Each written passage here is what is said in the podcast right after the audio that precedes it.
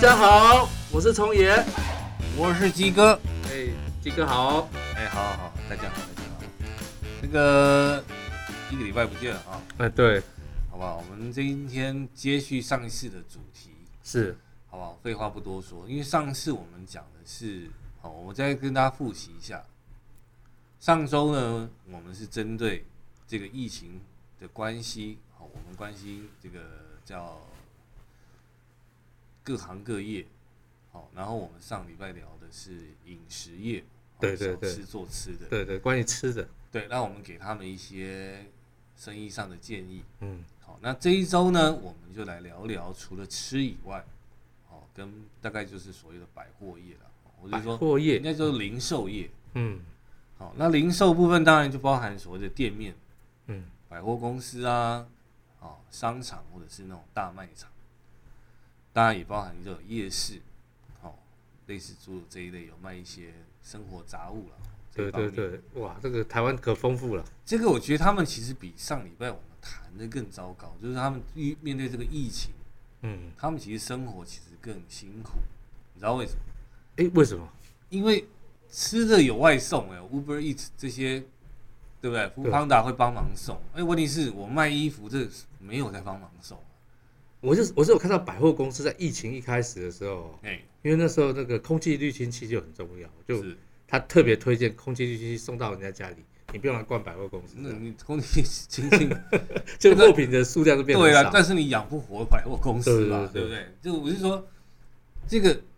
吃的有人在做外送，或者他可以外卖嘛，对不对？对可是因为他是每天要吃照三餐，可是因为疫情大家不上街，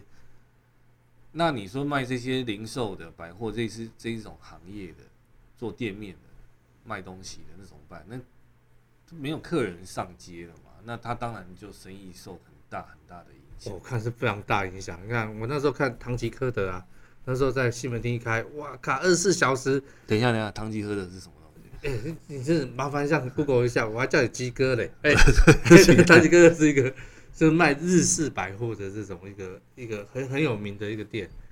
我哦那时候候一开幕在西门町，二十四小时营业哦，半夜都是塞满人的，有人去排队就对了，半夜还在排所以队，跟当初那个 Uniqlo 在对，有点像。哦可是可是因为疫情开始之后，他现在三级警戒也被迫分流嘛排是是是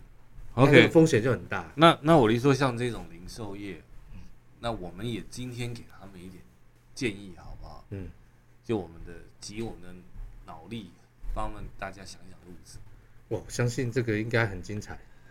精彩我不敢讲， 我来闲聊虽然你不啊知道唐吉诃德是什么，但对是你绝对有比唐吉诃德更伟大的精神。因为因为以前我这样讲哦，我在我们在讲这个疫情这件事情造成的影响，其实我觉得这个本质上，我觉得做零售在过去这几这几年，尤其这几年，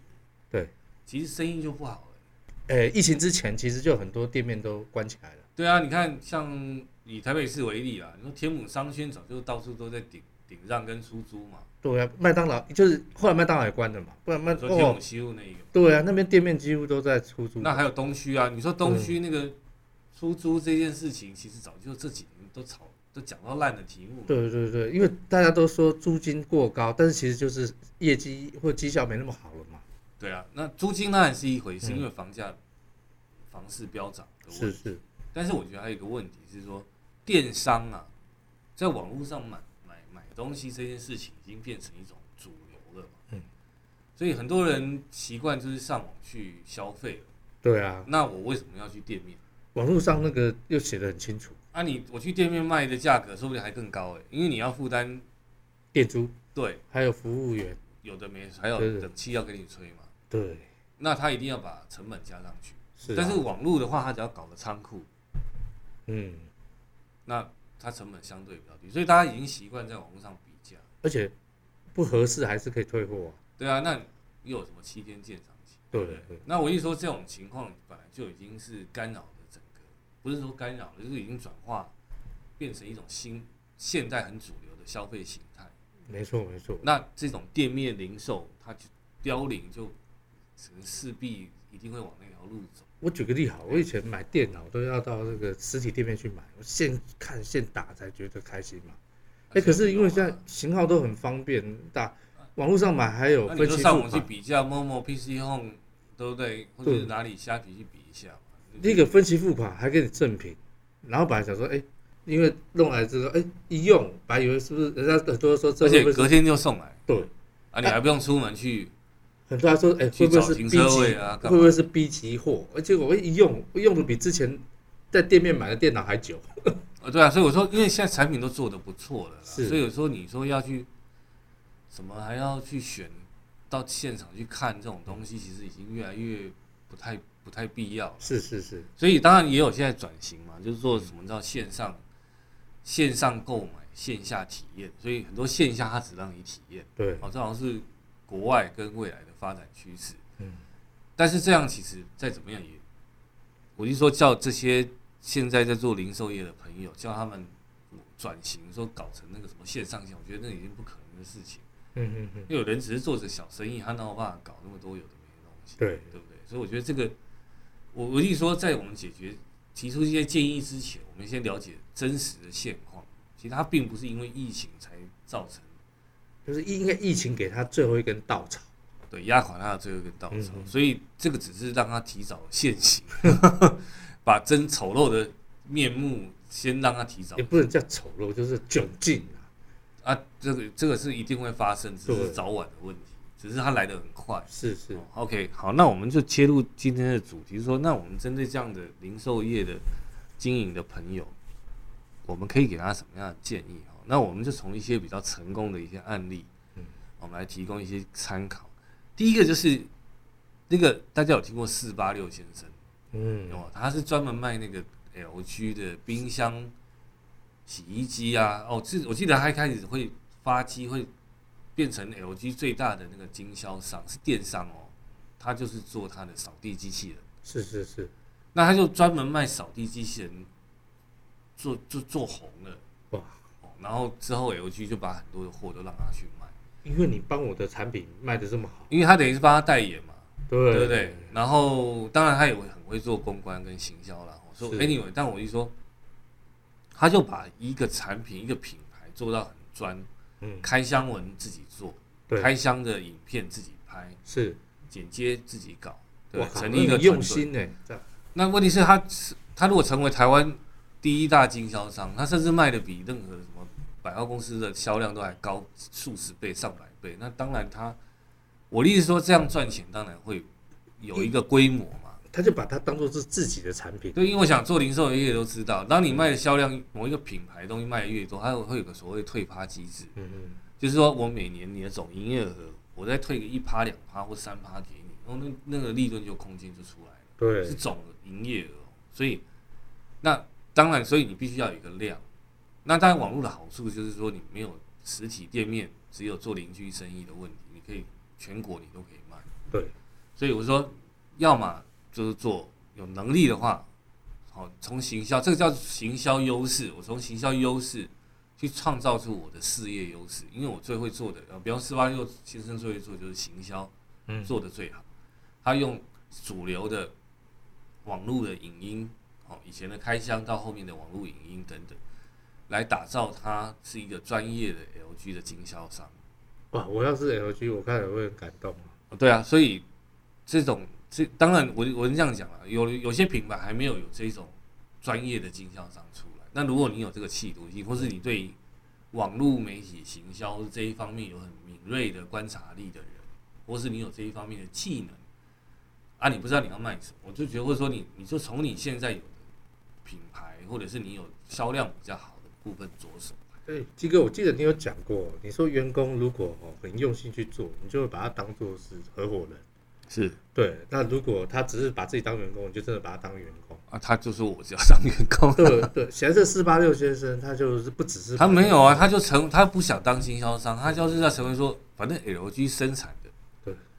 都是林北的产品，我对就对当对像个台湾的老板一样嘛。嗯，那就就他没有，他把它当成自己的，好像卖的更好。当然嘛，因为你才有感情嘛，你才会是投入是感情。那你温有度对你有感情，你有温度，你消费者接受你这些东西的宣传跟你的服务之后，他自然也会得到感动。哇，那这也是爱的一种欸其实我觉得这叫信仰。信仰。对，不能叫爱啦，嗯，就是你要对你的事业要有信仰，或对某个品牌要有信仰。所以有信仰，这个服务这件事就会拉出来，对吧？你不觉得你觉得最有服务热忱的，比较实 际，对不对？把古山对不对哦？那或者是那个，哇，这个放在这是放在信仰上，你看那个摩门教有没有？哦先生你好，骑脚踏车从对我对对对对，小时候就开始了，哇，哎、他就是一直传道。对对对，那你不觉得像四八六先生跟传道有什么两样吗？然后就是穿帮 LG 这样，，嗯对 LG 道，好不好？那我觉得这就是一种信仰。是的展现。做事业事业要成功，要有一点信仰，是信信任你的产品，信任你打造你产品的团队，嗯也要对你的客户有信仰。你去建立这种信仰价值，其实很重要的。所以有信仰，这个服务才会拉高嘛。对啊，如果你没有信仰，你只说啊我只想赚钱，啊谁不想赚钱？其实很多人搞错这个方向，赚钱其实是你做事业的结果，它不是你的目标。嗯你的目标应该是说我设定有多少人喜欢我的产品或购买我的产品或服务，那你赚到的钱只是后来的，结果对你不能把结果导怎么导因为果，对，那这样就是不对了。你一直想赚钱，那你服务又不好好做，其实你好好做服务，好好把产品做好，你的钱就会赚到。但是这很多人就没有这种观念跟想法。所以你刚才讲到这个服务可以跟这个百货有什么样的一个啊、有啊啊，我说有关四八六是一个嘛，啊对不对？那另外一个就是我一我这样讲，啊我把四八六做一个结论，就是说他把他的销售的产品没有做的很多样，是我觉得他还限定在那个品牌上。嗯那这样的好处就是说他，他所要精于经营的那个领域就很专业，就就是在那个范畴之中。对当然，LG 可能有很多产品，可是他会去专做主打某几样。那我一说他把它做专了，他就是那个领域的专家。对，所以大家只要想到 LG，会想要找谁就找他嘛。我就会信赖感就会出现，你总比去找百货公司，比方说他是卖电器的，然后一大排什么家电都有，你去灿坤或什么的，或家乐福，你去问店员说，哎、你给我帮我推荐？他没有啊，那个地方就是像比价的，你没有什么好坏的问题，就是说、嗯啊，店员也不会又不熟，他也没受过那个训练，那所以最后你会跟谁买？你你可能还是选择，不然我跟四八六先生他买就好现在卖二手车也有这个这个现象，啊，一定的嘛，专像门卖 Lexus 的人家就都要去跟他啊，像你我这样讲好了，我今天买二手车，我很在意的是，我买了可能前半年或是一年的保固或维修啊。嗯那如果你今天那个国民车也卖，Toyota Vios 也卖，那卖到 B N W 宾士你也卖，那我请问你，你的我就不相信有个师傅什么车都会修，嗯什么什么什么车他都会维维护，我都会，你懂我意思吗？那个你就不会专业嘛。嗯所以我觉得像有的像四零，有的专门卖，有的车商他什么都没卖，只卖双 B 的，对那种信任信任感比较容易做出来。那当然还有像做超跑的，是他因为其实他不是只为了维修，还有有的是为了你知道那种超跑是为了要交流，嗯他可能有车距，他可能有车友之间会互卖。那因为车友互卖这种东西比较复杂，那如果有个车商他在斡旋车友之间的车子的互卖流通，他自己也进一些，然后一些代那个叫什么代卖、代购、代售，对不对？那这种这种服务也是一种比较新形态的，所以这种还蛮多的，像内务很多这种这种超跑在卖，它不是卖新的，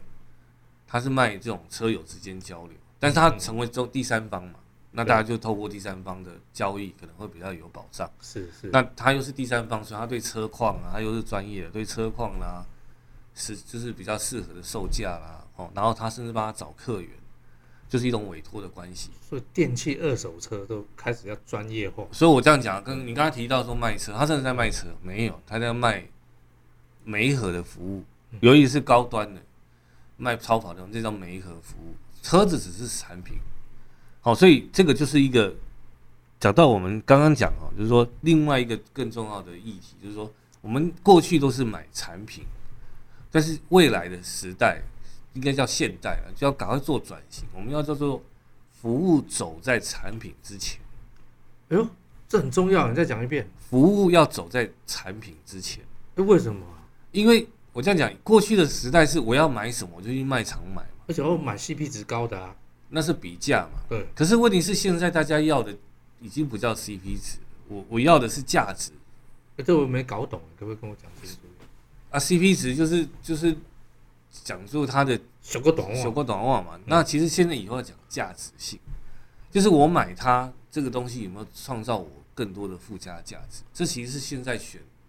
大家其实买东西都会一定会有的是是，概念。为什么很多年轻人要买 iPhone？嗯因为 iPhone 它用了一两年卖掉还有残值啊。嗯嗯，那其他小品牌卖掉啊，就没没剩多少钱。那这就是它就我买它之后还有一些附加价，值，即使在我在脱手的时候，我有附加价值，这个就是大家想要的东西。你卖头套那你是这样，啊，因为我们要神车嘛，国民神车，对不对？Artis，当然现在好像有点换叫 Rav4 了，我不知道，但 Rav4 好像之前出一点怎么会漏水，不知道。但是它再怎么样，就是 Toyota 为什么叫神车？嗯，因为它就是二手的残值高，是所以最讲究这种，它也不是为了 CP 值。其实 Toyota 车并没有说比较便宜，对，它可能还有更便宜的。比方说，我说你上，可能它折扣给你更多啊，对，呃，对不对？其他的日系品牌可能给你更多的现金折扣或等等，或是购车优惠、分期付款的优惠等等。嗯，可是 Toyota 它的好处就是它的二手，保值，对，也不能讲保值，就是它残值，它的折旧没有，折旧率不高。是哦，所以就是它到时候在转卖的时候，它的价值还还保存比较比较多，所以我就说这个叫做附加价值。所以大家其实现在追求是这个。那刚刚讲服务要走在产品之前，过去的时代是服务就产品服务走在产品之后，我先买了你东西，我再享受售后服务。对。可是这时代已经过去了。那服务怎么走在产品之前？我我我举个例子哦，比方说我们要去买家具，那对过去的方式就是啊，我就去挑家具嘛，对，到到五谷啊，或是到什么什么家具街啊，哦，反正我就去挑家具这样。可是有时候我们发现那个拼拼凑凑，你不见得拼找得到那个很合适。比方说我这个墙，这个这个转角，它就是一个一个尺寸在那里。那你说硬要买那种有些家具，它就是它没有那我它都后了，你这边比方我说我懂你意思，我有看过那种，有的房子不大，可是他客厅摆了一个好大的皮沙发，那人走路都难，对对对那，但干是脆摆张床好了。因为他是觉得皮沙发很划算，值得。他就对把它对，搬但是它可能不相容它的环境。对对对，那现在这个大家又有美学的提升，大家就有不这样讲了，每个人生活形态啦，喜欢的那个风格、生活的 style 其实都不一样。嗯，其实，但是你要很 fit，我们讲很 fit 就是说很符合你要的。那不好意思，你可能就要找比较专业的设计师。哦，难怪你说服务放在买产品之前的意思就是这样。对，像有现在有些新兴行业，已经他设计师不是说啊，你整家整个家里面我帮你打掉重来，他可能就是你的基础设设备就是都已经做好了，或者你是买二手的，你在不想要花大钱的前提下，有那种叫家具摆设的设计师，他帮你做小物，挑帮你挑画、装饰品、沙发一些可以移动式的家具。它让你配起来是一一整套是和谐的，那当然它背后可能还有一些可以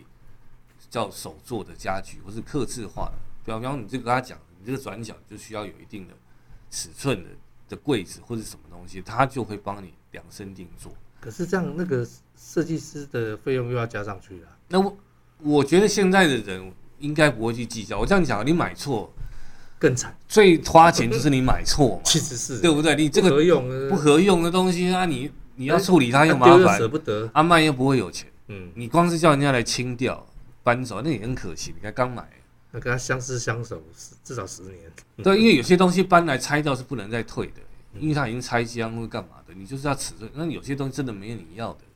所以我就说现在更专业了。我说真的，你多花那一点钱，可是它可以买到更符合、更尺寸、更精准是你要的东西，那不是很棒吗？而且住的东西有些东西是要很长时间的嘞，那你为什么？你当然你多花点钱，让你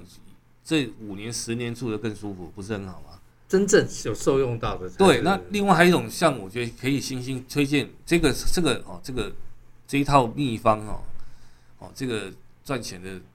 秘秘籍，我就在推荐给做小家，就这种那种传统的家电业。哎，我要不要先去开个家电行？不用 不用，我我我好，我跟你分享一下我的概概念是什么，因为现在老人越来越多。哎呦，对，长照的产业，我前我昨天才玩，为为了这个节目，我特别去找一下资料。对，现在六十岁到六十四岁的人，我去看当年民国四十五年开始的出生率，那时候的每一年出生的人是四十几万人。嗯嗯，那你知道我们去年出生率多少吗？多少？十六万多人。我靠，真的。所以去年死掉十七万多，然后出生十六万多，哦，就是说，对对对对因为去年有这个新闻，对，损损耗的比就是我出们生的人口开始是减少的，对对对负成长，对，是负成长。那我的意思说，老人家这个那个族群世代是很可怕，尤其在民国四十五年的时候，我看那个出生率七个，啊，这个就是战后婴儿潮啦。对，那你知道这个战后战后婴儿潮，因为现在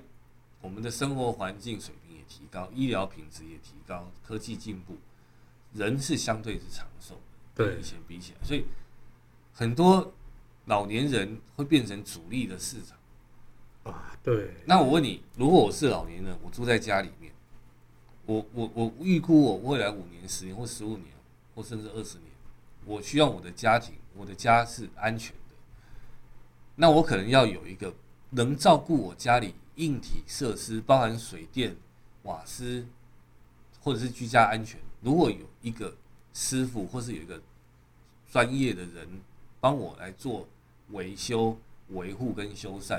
比方说固定帮我换灯泡，嗯嗯，他每半年或每三个月来巡家里，帮我通马桶。比方说，我可能我大半辈子花了存了钱去买的房子，可是他老了，可是我也没有能力再换新房。是那这些东西的修缮，小孩可能也不在身边。那我可能老了，我不想要爬高，没事制造一些风险，嗯对，或者是我想要在马桶旁边增加一个扶手。是或者是我的水管不通，我的厨房的不通，对不对？流流理台不通，我想要找人家帮我清，或是定期帮我做保养。那这些东西你叫我自己去瓶瓶罐罐去买，还要我自己出力去搞这些东西，还要钻钻洞锁东西，有的没的，或是地板防滑，就是很多东西变成是很杂项的东西。那如果说有一类是所谓的长照师，就是要轻度的长照，或是所谓的生活料理，呃，这种照照护师，嗯，或者是所谓的师傅，哦，做水电的这种去做一般基础修缮跟维护的这种服务。那再从这些师傅，他在帮你整理居家啊，比方你这家电老旧会有漏电，或者说这个是会有耗电，哦，增加不必要成本的问题，他再来推荐你产品。也就是说，你把服务跟你个人切身有关系的服务，你得到人的关照跟照顾，或提供更就是人与人之间的服务。产品是依照你的需求个别去推荐，而不是说你去买一样商品来兜，不用那么麻烦。你找这种专业的人才，直接找他帮你配置。比方说，有的小家庭喜欢，就是你冰箱根本不需要买那么大的冰箱，你买小冰箱就够了，因为你生活起居是这样，因为你买大冰箱反而浪费电，而且又占空间。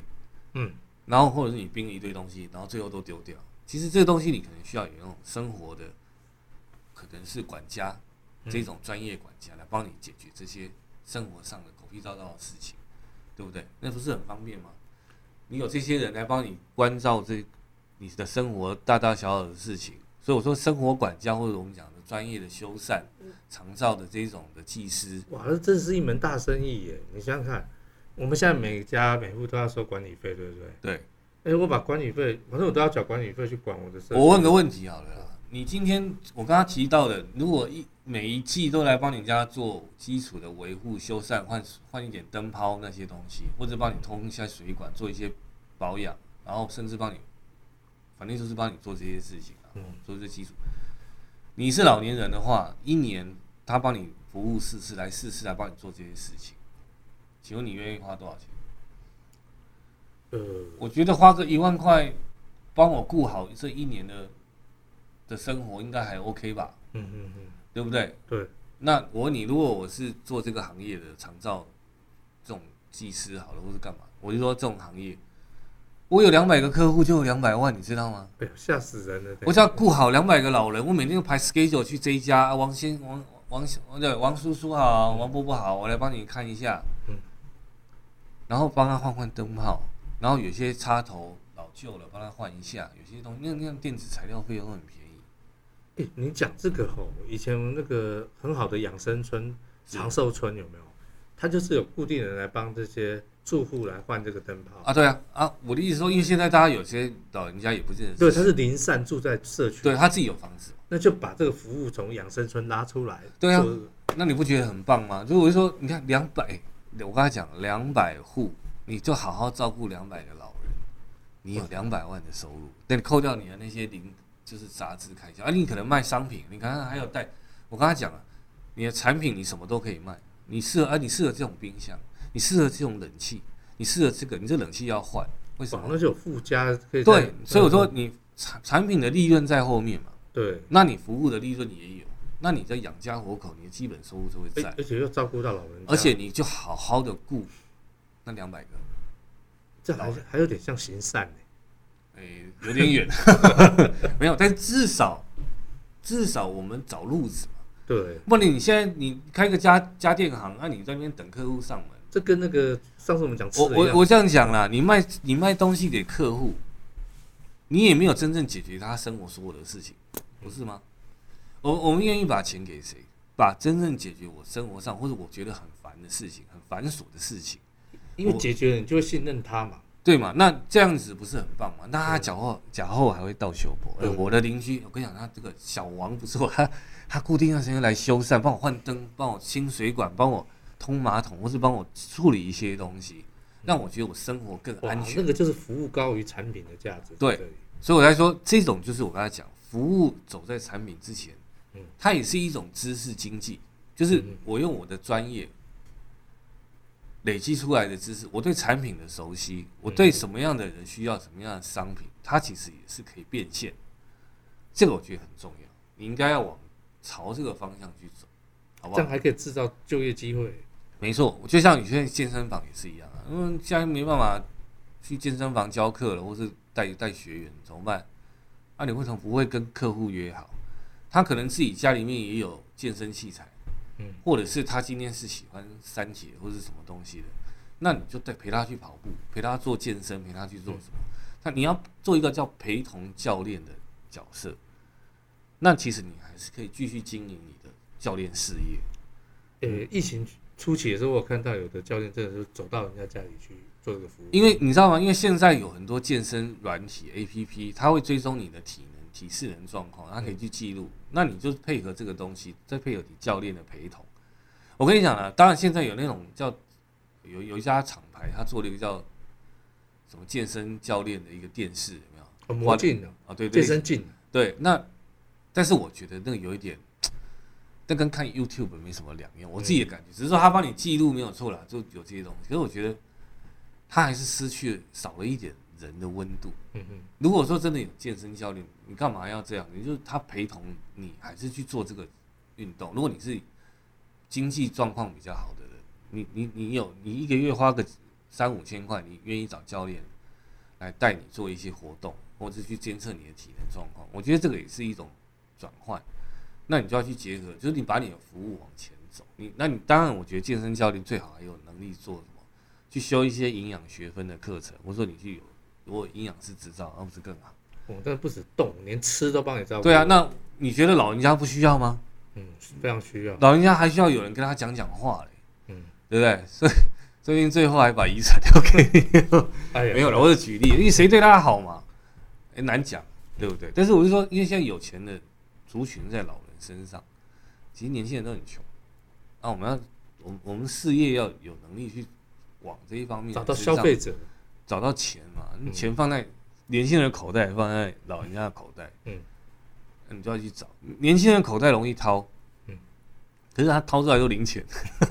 不对？但是老人家口袋掏，哎，掏出来都钞票，嗯，对不对？那就就厚度不一样，所以我说这个要服务走在产品之前嗯。哦，卖产品那个那个生意已经过时了，那批货啦，什么中盘商这种东西，我我我是真的觉得过时。因为这样反而压了很多钱出去了。对，好不好？那当然这个是稍微比较遥远一点，就是说如果你有这个企图心，我真的建议这一类的产业其实还没有，还在萌芽阶段。很多做家事的、长照的，我刚才已经讲长照的，或是家居家清洁的，嗯，其实我觉得都可以。我这样讲了，刚刚我们再补充一个，你卖洗衣机，卖洗衣机比较好赚，还是帮他清洗洗衣机比较好赚？当然是清洗洗衣机才好赚啊！因为卖洗衣机只能卖一次，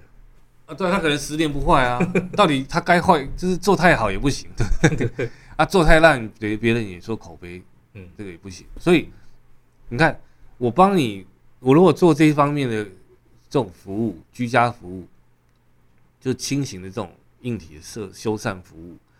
水所有的水电修缮、换灯泡、通马就是通通水管这一类的东西，对不对？我还帮你清洗那个洗衣机，哦，然后帮你检查有没有那个什么，或者建议你更换什么一些比较安全的嗯的的家电或者是厨具哦，哦，安全这个蛮重要，因为有些老人家因为时间就是他年纪大了，他会记忆忘力记衰退，对，他可能在煮水他忘了。嗯，那我问你，这个这就有两个商品可以卖，第一个就是说自动会安全熄火，就是关瓦斯的这个是是这个叫瓦斯炉，对，对不对？那个空烧它就要紧急对做对，他关自己会关起来，对，那这是第一个，第一个是说、啊、你干嘛煮水？嗯不然我们现在那个科技很进步，有那种滤水器，嗯，它就可以装那个滤水器，然后几个月换一次，哦，可能半年换一次，或三个月换一次。你看，你的固定下次来的时候，你就是在帮他换滤水滤水器的嘛，那对滤芯嘛，这个水电工兼换那个滤水器，你不觉得你干脆一次事情把它做足嘛，嗯，对不对？我要换帮你换滤芯，然后检查你的瓦斯有没有外漏，然后看你的灯泡是不是需要修缮，然后去检查你的线路，哇，他这啊个叫跨界服务，对啊，然后你的水管，对不对？然后甚至墙壁有没有漏水什么的东西，那都可以顺便帮你看嘛。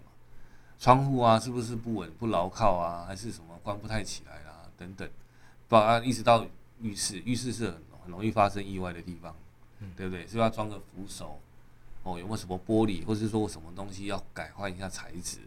哦，用比较好清洁的，或者是说比较不会滑倒的，哦，就就这一类的东西，其实我觉得都很适合。你如果要再延伸，那更多了啦，要帮你做家庭的那种基本东西的补充，卫生纸啊，哇，那个没完没了的，我说孝子也变成一个行业，我不是叫管家，啊管家，你就你就想想，从管家这个概念去思考，嗯，其实每个人家里面都需要管家。是其实我认为也不是只有老人家，老年人，老人家其 实有的人工作很忙碌也是啊，对他很需要嘛，然后小孩子啊，拜托你有管家嗯帮我做一些事情，我可能不要你每天来，可是你可能一个月来一次，或帮我干嘛？尤其是专业的管家，对，毕竟那你觉得自己花时间也要去买？那我问你，像我们这种专像这种专业人士，他去买的东西也不见得会比外面卖场贵啊，嗯，嗯对不对？那你要给卖场卖赚钱，那你自己还要跑一趟，浪费你的时间。然后他卖场其实现在也没有卖的比较便宜啊，嗯那还是要干脆给这种信可以信任的这种照顾师或是管家，你让他帮你打理这一切，那你就一个月多少钱固定，有个基本的服务，就像我刚才讲的，一年一万，两百个。两百户，天呐，两百万、月入不是百万，不、年收入不是百万，是两百万。那还有一些刚刚讲的，它有一些更安全的，呃，对不对？什么滤芯啊，什么什么帮他洗那个洗洗衣机啊，那些这种东西，那都是额外的收入。哇，这个简直是一个清洁公司更提升版呢，对啊，但是一般清洁公司以前传统清洁公司就是清洁，就是我把你家扫一次，对对对，哦，大概只有豪宅嗯的人才会找，或者是清，或是那个办公室嗯，或者是厂房。可是我觉得这些东西不用分的那么，就是不是一定要搞那种重装备啊，嗯来嗯搞是倾斜整个办公室的。居家它应该要有更窝心、贴心的这种服务。是，哦，我觉得这个就是好不好？做这一类的类型的都可以去思考，不要一直往卖东西啊。我想，对不起，我还是回到上一集我所讲，四百六十万人从事服务业，这就表示太多的行业，就是大家都习惯就是很简单，你来找我，我把东西卖给你这一类的东西，这已经太多了。嗯我们其实要把人的价值要提升，换另外一种工作的形态。把更贴近人的需要的服务把它做出来，产品变成附属。以前是人变附加，我刚才在讲人变，以前是人是附加价值，售后服务现在不是，服务跑在产品前面。量身设计你需要的服务，再搭配适合的产产品，它就是另外一种商机的展现。哇，那就是不是只是提供商品，这样就没什么工作价值啊，没对不错对，这个是我的建议啊，是好不好？OK，那我们再来讲最后一个，就是叫地区型的服务，哎呦，什么叫地区型的服务？就是万一刚刚我们提到的这些东西，可能短时间你难以去做，或者你需要转型等等，要累积你的那个资源。对，那有没有什么更快的方式？我会建议就是说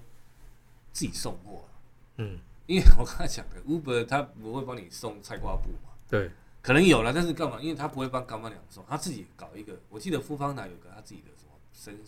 生活百货什么东西，嗯反正他又不是卖你家的东西。那我的意思说，你要不要跟邻居建立好关系？就是说，他家里面常用的东西或是干嘛的，你老板可以自己送。嗯嗯，那客人不来，你就走到他家里去嘛。举个例嘞，举个例子，就像我刚刚讲的、啊，我可能在有那种五金行，嗯对不对？我可能家里面忽然间什么清洁剂没有了，嗯或者菜瓜布用完，抹布没有了。那就是回到管家的感觉。也类似，但是我一说，当你还没有能力帮他做管家之前，那他需要扫把，他需要什么东西，他东西弄坏了，哦，他只要打给你，你就帮他服务。对，那至少你有这个能服务，嗯，类似这样。当然，你可能要去记录一下他真正常在在用的东西是需要什么，因为那种东西叫就是生活性的一些 supply，就是一些生活性的的的需要的东西，必需品。那我们怎么样去让你的店的东西常常做到这件事情？甚至我都觉得卖衣服也可以。我操，你讲的我越来越迷糊了，这什么意我我思？跟你讲哦，卖衣服现在，请问一天有几个客人会到这个？假设你是开一个服饰店，现在应该没有什么人在逛衣服，因为最近疫情，大家又不用出门嘛又不用出门，又不那用打扮。那你把最新款式的，你可不可以送到老客户家里让他试穿？哎，这个应该就生活上会有乐趣的。那你就哎当他的造型师啊，不会哦，你再把饰品他的一些东西带去嘛。嗯，就是你你他客人不来，你就走到他家去嘛，你就当他的造型师会怎么样？现在是有一个讨厌的，就是因为都怕人，人要怕见人嘛，就是哎呦我觉得这个还好吧，不然你送去也可以啊，你放着你弄在一个装好的袋子让他去试，让他去参观。哎嘿对，不对？或者是你把你店面的店里面的衣服用租的方式，出租的方式啊，嗯比方说每一个人付给你一个月两千块的自装费，嗯哼他可以选五套衣服，就这这一个月穿，嗯哼，那你他穿完他不能弄弄坏或污损，你回来之后呢，可能送洗或者是干洗，它又是就是干净的，对不对？那就再轮到下一个客人，大家去挑。哇塞，你这个是婚纱店 的那啊个延伸山不转的。路转啊，他不 他不来，那你说叫他买，他也没看，就是你不如让他就是我我有我有我永远可以穿最新款式、啊。嗯像女生的自装费一个月差不多吧，有的固定会买衣服的两三千块、三四千啊、那我为什么一定要买？我可以不要买吗？嗯，我可不可以用租的？对不对？那谁谁说不行？你说个人健身衣物不可能啊，哦，鞋子啊、袜子啊，对不对？内衣裤这种不可能。可是你说外外面穿的，他也不会每天穿啊。哎，有一阵子那个也是不用买书，也是用租书的方式，也是这对个，道那也理。是一种，这也是一种做法啦。那我的意思说，像衣服，我觉得可以思考。那你可以说，不是每个人都可以这样干。嗯，你可以要有个押金嘛。哦，那但是如果是老客人，你就可以给他这种特权、特殊的福利。我一年如果三万块，其实对女生来讲差不多吧，啊自装费差不多三万块，我说一整年。嗯嗯那你如果三万块，我他他也不见得给你买啊。但是如果说你的店的的款式常常更新或干嘛的，那你就跟他用月包包月的方式，就是我我就给你租嘛，那我不就每个月可以穿新衣服？我干嘛一定要买？就是那如果我真的喜欢这一件，我就把它买下来。那你因为你是 VIP 客户，你你是租的客户，你要买下来，我用八折卖。有这种以租代买也是哦，就是特别的那个。对，啊，没什么不好啊好。像房子现在也常是以租代买嘛。嗯啊，你只要把它整理好，你之后干洗、清洁或者把它弄得就恢复原状就好。嗯因为女生穿衣服大部分也算秀气啊，不太会去囤啊，弄得脏脏的。其实我觉得这也是一种，最小的发挥，可是有最丰富的这个尝试，就是所以说我们把服务做在前面嘛，嗯，产品是一个附加的，产品是搭配你的服务而做另外做选择。嗯嗯嗯，而不是让你得去适应这个产品。就像你刚刚一开始讲的，我这个小客小客厅，我摆个大沙发干什么？我我自己人还要去适应这个其大实麻。这个真的要打破一个叫 CP 值的问题，因为大家都会在网络上比价嘛。那比我真是常常比来比去，你我也跟不你见讲得，嗯什么东西最浪费？买错最浪费。嗯，而且还花了一大堆时间来买错。对啊，那我们刚才已经提过，买错才是最浪费。这个概念真的是一个要好好静下来想一下。其实我觉得你就就你把服务方向弄得清楚，其实有些客户应该是可以认同的。没有受益的人一定会开始认同，因为这个是个习惯嘛。对啊，那我就说，你我刚才讲说服饰业你换新衣服，我每个月都可以换新的，像五分谱啊，或者是一些，它可以它可以有这样的服务嘛？那你就然后之后把它干洗，然后你还是可以继续卖啊。那你可以刚才这个可能穿过了，那你就说看你要用什么样的折扣，我就说哎、这也是，那逛街的人真的以后恢复可以逛街的，你你那部那部分衣服可以卖比较便宜，因为你已经有先赚到一些钱嘛。那这些就我说换一种形态，我不是说用那种旧的方式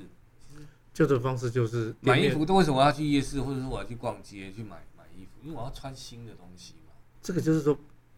跳脱疫情这个限制，为什么？因为在疫情之前，其实很多店面就是在建的，对啊，所以我说，那为什么有人可以活？就像我们对讲饮食业，他愿意把餐送到家里去，他就活了。嗯嗯嗯，那你为什么不能把你的服务送到家人家客户的家里？ 哇塞，这个就是跟更接近人与人的连接了。对啊，像家具，我刚才已经讲也可以，你找设计师嘛，或者我们刚才讲长照这种水电照护的居家就要管家型的服务也可以。那像那种有那种慢性病，也有那种那个叫什么药剂师，他可能开药房，他也不能在那边死守市场仓库嘛。你有拜托，你也有很多客户资料，他有来这边做处方签的，你要固定去关心嘛。嗯，对不对？那你要让他知道说你有在跟他维系这个关系，你也可以把药送到哪里去啊。有时候没客人来，你不可然能它取代性就很高啊，因为到这家拿跟到那另外一家拿都一样啊。对啊，啊你问题是就是只有你会送 来，那是不久了是会就那最有，我感情的对嘛。他就那他要他要什么，他要什么需求，你不是最知道。就觉得嗯嗯嗯，他这个他身体状况怎么样？偶尔过去，我来帮你量个血压。 哦，我贴心呢， 因囝都无安尼丢哦，你还做的这么贴切，还做到他心坎里，是不是？遗产说应该是你的， 对不对？我说这个就是你走心嘛，你可以真是嗯，走到客户的心里去，不是只是走到他家。哇，走心不止在戏剧里面用到这个商业价值，为什么不？行？嗯你你我跟他讲，你有信仰，嗯，你信仰就是钱在客户的口袋里， 对不对？我的信仰就是我要想办法让你心甘情愿把钱掏给我我。靠，今今天这个把这个商业模式提升到， 说了阿门就打开了人门，这样对，阿弥陀佛，那你就是要有这种信仰。我们讲嗯服务他人就是一种无我的展现，嗯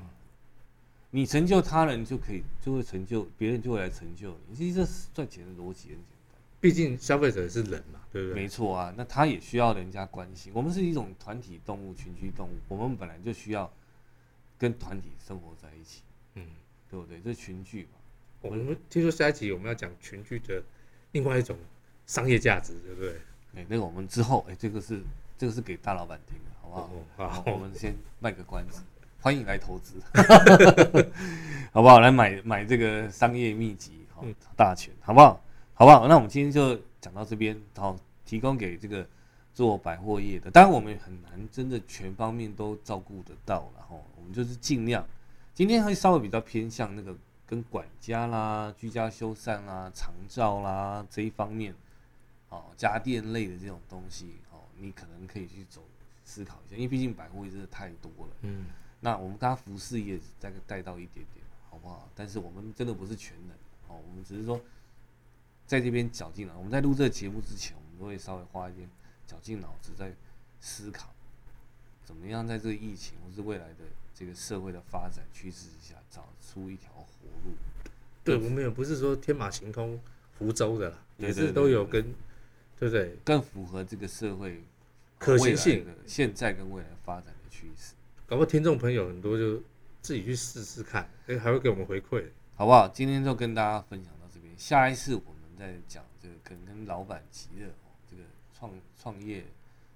创投，然后是这种比较大经济规模的这种呃商业计划类型的东西，我哇们来塞聊这个聊这个东西。我操，这个我蛮迫不及待想知道 的。真的，因为你是大老板，我想完了现在当老板然啊，后你现在投资一下，